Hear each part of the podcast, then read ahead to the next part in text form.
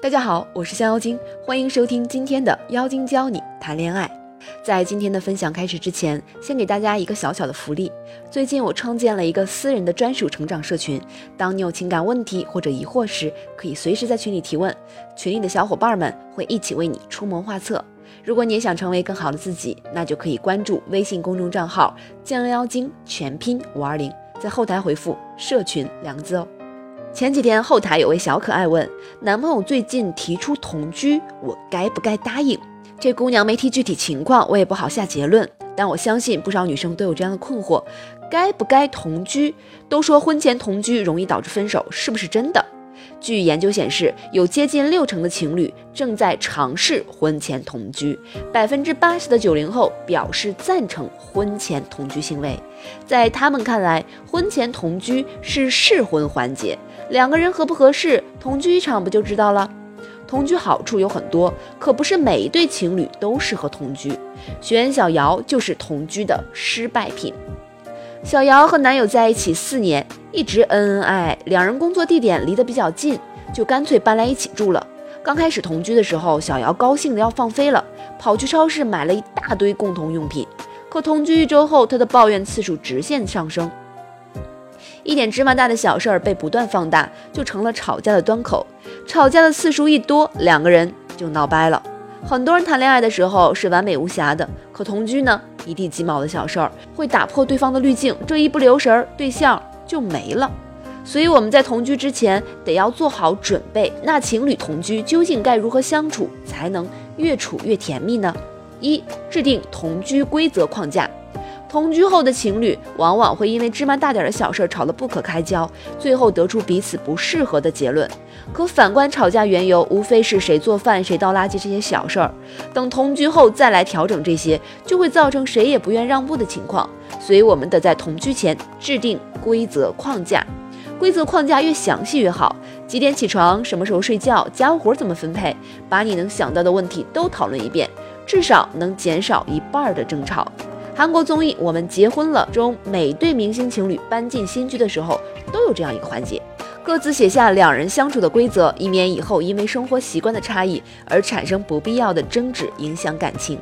在这个过程中，还有很重要的一点，就是表明自己的底线，告诉他哪些情况你是不能接受的，提醒他别触犯你的底线，比如你不能接受他在房间里抽烟，不能通宵玩游戏等等，把双方的底线摆出来。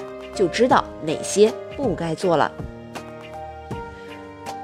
不制定规则框架，难免会引起摩擦。我们也不能全凭自己心愿，是做出适当退让，才能让感情长久。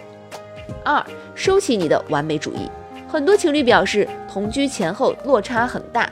也许同居前，你的另一半在你心里身高一米八，长相斯文的职场精英；可同居后，你意外发现，他居然是个一周不洗臭袜子、东西乱扔的糙汉。怎么样，幻灭吧？更幻灭的是，你还得和他一起住。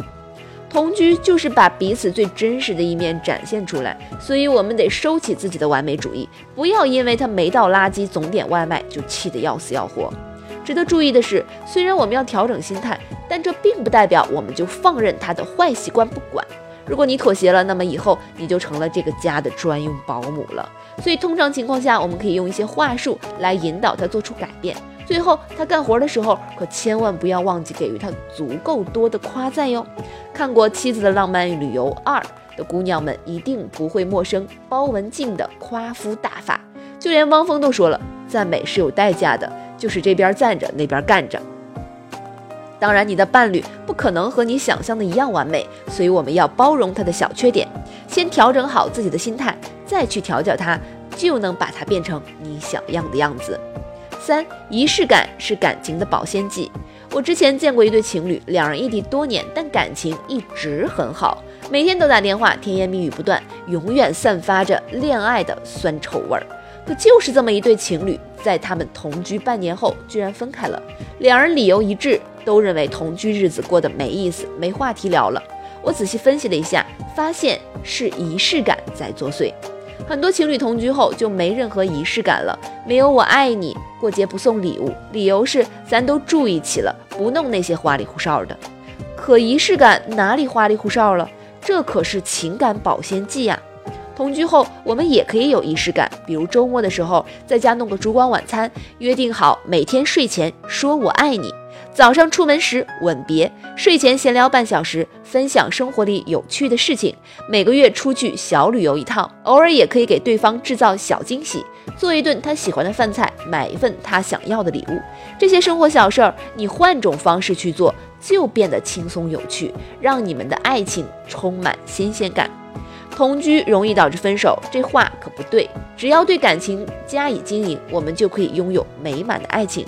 想知道如何经营感情，那就赶紧添加情感顾问，让他来告诉你吧。微信号降妖精全拼九九二。